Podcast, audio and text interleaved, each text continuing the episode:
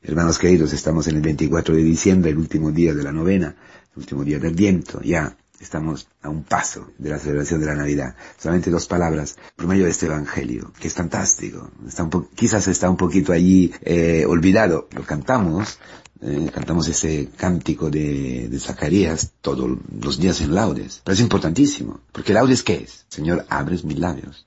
Señor, abre mi puerta el Señor abre, por medio de la iglesia, en la iglesia, a todos nosotros, delante de todos nosotros, una puerta frente al nuevo día. Y hoy, de manera especial, a través de este cántico que es fantástico, es fundamental, el Señor nos, nos acompaña, nos abre delante de nosotros la puerta frente a este misterio de la encarnación, que es un misterio que se cumple todos los días de nuestra vida. Estamos en el umbral de esta puerta, hermanos. Nos falta poquísimo, hermanos, para encontrar paz, la que todos casi exigen en Navidad, la gente que no cree, los políticos, todos, ¿no?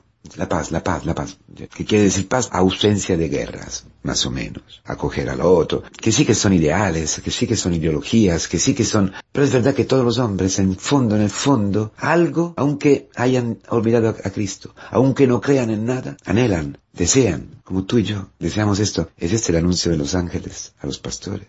La paz, la paz mesiánica, paz, la paz en esa situación en que tú estás. Que no es, do de muy se dice en japonés. Es decir, bueno, que sea lo que sea, a mí no me importa nada. No es esta ausencia de sentimientos, como el mu eh, del budismo, el vacío. No, no es esto. Es que exactamente allí donde más se sufre, ahí donde más eh, el demonio logra quitarnos la paz, Cristo se hace de carne, Cristo aparece y Él es nuestra paz. Por eso Zacarías habla bendiciendo a Dios. Se abre la boca, que hemos visto está cerrada por el orgullo, por la soberbia. La boca que, que, se hace cerrado Job después de haber hablado mucho sin entender nada. Job que al culmin, al culmen de su camino espiritual, de su camino de conversión, se da cuenta que no sabía nada. Ojalá tú y yo esta noche estuviéramos así. Hoy está un silencio en el sábado santo. Está un silencio también, si queréis, en esta vigilia,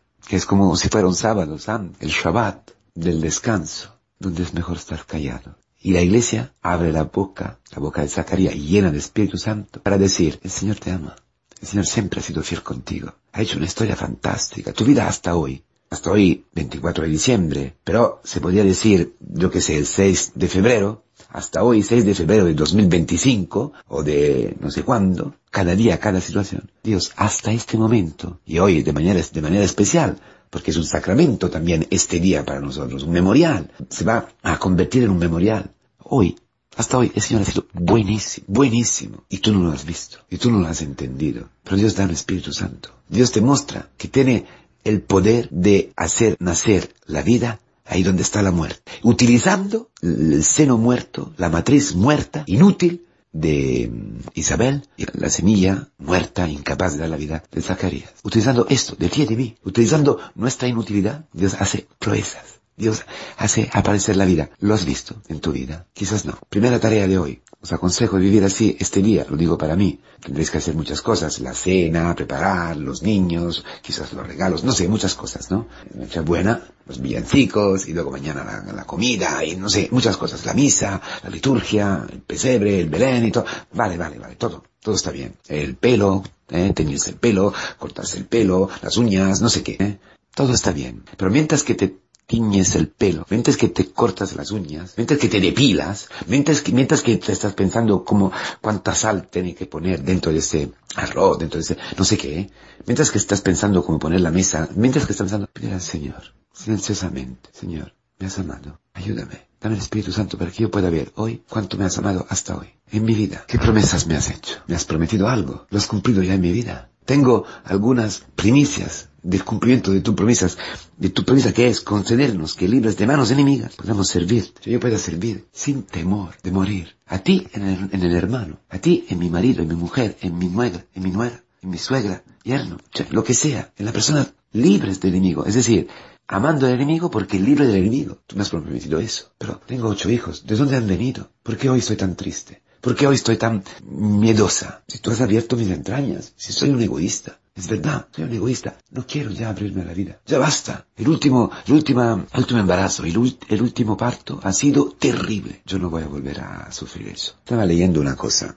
Como normalmente, para los hombres, el umbral de sufrimiento es en una escalera, eh, así de, no sé cómo explicar, pero es como 4,4.5 para decir así. Aunque hay mucha subjetividad en el percibir y experimentar el dolor físico, eh, una mujer que da a luz eh, padece un dolor, un sufrimiento enorme. Y es verdad lo que dice siempre mi madre, que dan a luz las mujeres porque los hombres no serían capaces. Por eso el demonio muchas veces se, pone allí, ¿no? El sufrimiento ha sido demasiado. Pero es verdad también. Y me viene esta imagen porque es una imagen de lo que vamos a celebrar esta noche. Que el dolor inmenso de una mujer que da luz, en el momento en que ha dado a luz y que ve el, el niño, frente a ella y lo puede abrazar, y lo puede tocar, lo puede besar, y dar el pecho. Este momento no solo compensa, sino que es infinitamente más intenso y más de gozo, de alegría, de paz, de todos los momentos del trabajo, del dar a luz. Lo dice también el Señor en el Evangelio de Juan, hablando de su pasión. Bueno, la Virgen María no ha sufrido en el parto, no está hablando de eso, está diciendo, de todas formas vamos a celebrar un nacimiento, vamos a celebrar el nacimiento de Dios. Y el demonio, después de dado a luz, empiezas a no dormir el niño, empiezas a tener dificultad, tu marido no se ocupa de eso, no se preocupa de otro, varias cosas, ¿no? Un momento de dificultad, después del parto, ¿no? A veces hay como una depresión, bajas, no sé, varias cosas. Los otros niños que se ponen celosos, no soportas, no, no, no, no, te, no para, para todos, lo que sea. El demonio se, se pone allí y empieza a decirte, ¿qué has hecho? ¿Qué has hecho? No, no te atreves a tener otro niño y todo. Esto, esto, hermanos queridos, es lo que nos impide vivir seriamente la Navidad. Dios ha sido bueno con nosotros muchas veces. Y Juan Bautista es el memorial, es la imagen de todos los memoriales que Dios ha hecho con nosotros, que nos ha visitado y redimido dentro de un pueblo, dentro de nuestra comunidad, dentro de nuestra familia. Nos ha suscitado una fuerza de salvación, de salvación en la casa de David, en nuestra comunidad, en la iglesia, como había prometido cuando hemos empezado las catequesis, desde tiempos antiguos, por boca de sus santos profetas, de nuestros catequistas, que nos salvaría de nuestros enemigos y de las manos de todos los que nos odiaban, haciendo misericordia a nuestros padres y recordando su alianza. Todo lo que hemos vivido. El demonio, ¿qué hace? La misión del demonio es que tú te olvides de eso y que tú empieces a dudar de Dios, a murmurar y a cerrarte a la vida, a cerrarte a la vida físicamente y a cerrarte a la vida de, amar, de entregar tu vida a tu mujer, a tu marido, lo que sea. Esto es, esto es. Por eso el demonio ataca la, la Navidad con muchas cosas. Si tú tienes una duda profunda, está cerrada la vida. Quizás físicamente está cerrada la vida. O está cerrada, estamos cerrados a la vida, a la evangelización, a perdonar a este hermano. Que eso también es ser cerrado a la vida. A tener paciencia con la crisis de mi hijo, desde su familia, que parece que se está derrotando. Frente a todo eso, el demonio quiere, o con la nostalgia, quiere, quiere destruirte, ¿no? La posibilidad de entrar en paz en la vida. Quiere quitarte el sentido más profundo de la Navidad. Quizás está muerto tu marido, quizás ha muerto tu mujer, quizás ha muerto tu padre, quizás ha muerto tu hijo. Quizás estás con una nostalgia porque dicen las fiestas, siempre son momentos difíciles, si hay un luto, ¿no? Si hay un dolor, si hay, no sé, una dificultad con la familia de misión que está contigo, con el presbítero, con lo que sea, ¿verdad? O, que, con el fracaso, con la soledad, hermana en misiones, la soledad. Hoy el Señor nos da esta palabra que nos abre la puerta sobre la Navidad, sobre la encarnación de Dios en tu vida. Que es verdad que el Señor nos ha dado y nos da hoy otra vez un niño. Un niño que viene desde la imposibilidad de tener niños, de tener hijos. Juan Bautista, que son todas las, todas las experiencias que que has hecho tú, que son como Juan Bautista, muchos nacimientos de Juan Bautista en tu vida. Muchas veces, hermanos, ¿cuántas veces? Tú has visto eso. Muchísimo. Te lo acuerdo, en nombre del Señor. Pídele al Señor. Ábreme los ojos. ¿Cuándo me has amado? ¿Cuándo? Una vez, una vez. Acuérdame una vez. Ábreme los ojos, los ojos sobre una vez que tú me has amado. Que el demonio me está, me está, me está cubriendo todo. Una vez, dos, tres. Tu niño. Tu niño, dice así, tu niño, que son las obras de Dios. Tu iglesia serás llamado profeta del Altísimo porque ilumina, ilumina. No es que profetiza, no, ilumina pues irás delante del Señor para preparar sus caminos esta visita de hoy, de esta noche, y dar a su pueblo el conocimiento de la salvación por el perdón de los pecados, que por las entrañas de misericordia de nuestro Dios. Podemos hacer esto porque estamos dentro del útero de María, dentro de las entrañas de María de la iglesia, donde la iglesia nos acuerda, nos abre los ojos con la palabra, con esta palabra. Dios te ama, Dios te ha amado, Dios te ha acompañado. Todos los hechos de tu vida. Es como el Antiguo Testamento de tu vida.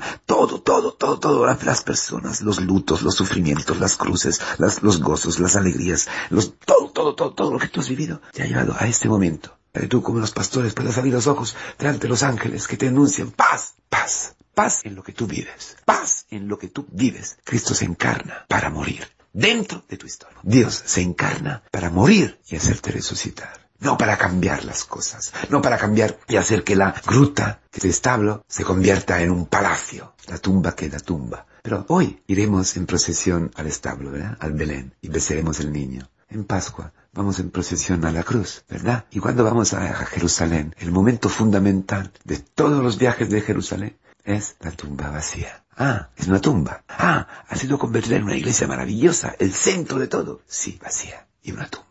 Ese es el misterio grande. Solo que eh, puede apoyarse la iglesia, quien vive dentro de este útero, los pastores, que viven, quizás no, tú no escuchas nada, quizás no, no sientes nada, y no importa, no importa. Quizás tampoco puedes ver el amor de Dios en tu vida hoy, no importa. No importa, quédate ahí, reza, estás haciendo lo que estás haciendo. Señor, ayúdame, ten piedad. Señor, no lo sé, no importa. Pídele que, te abra los ojos. Pídele que puedas ver delante de ti qué hay de imposible, qué hay de totalmente imposible, qué es lo que te hace dudar de su amor, qué es hoy lo que te hace dudar. Y allí vendrá Cristo. Allí vendrá Cristo a cambiar. ¿Qué va a hacer? ¿Qué va a obrar? No sabemos.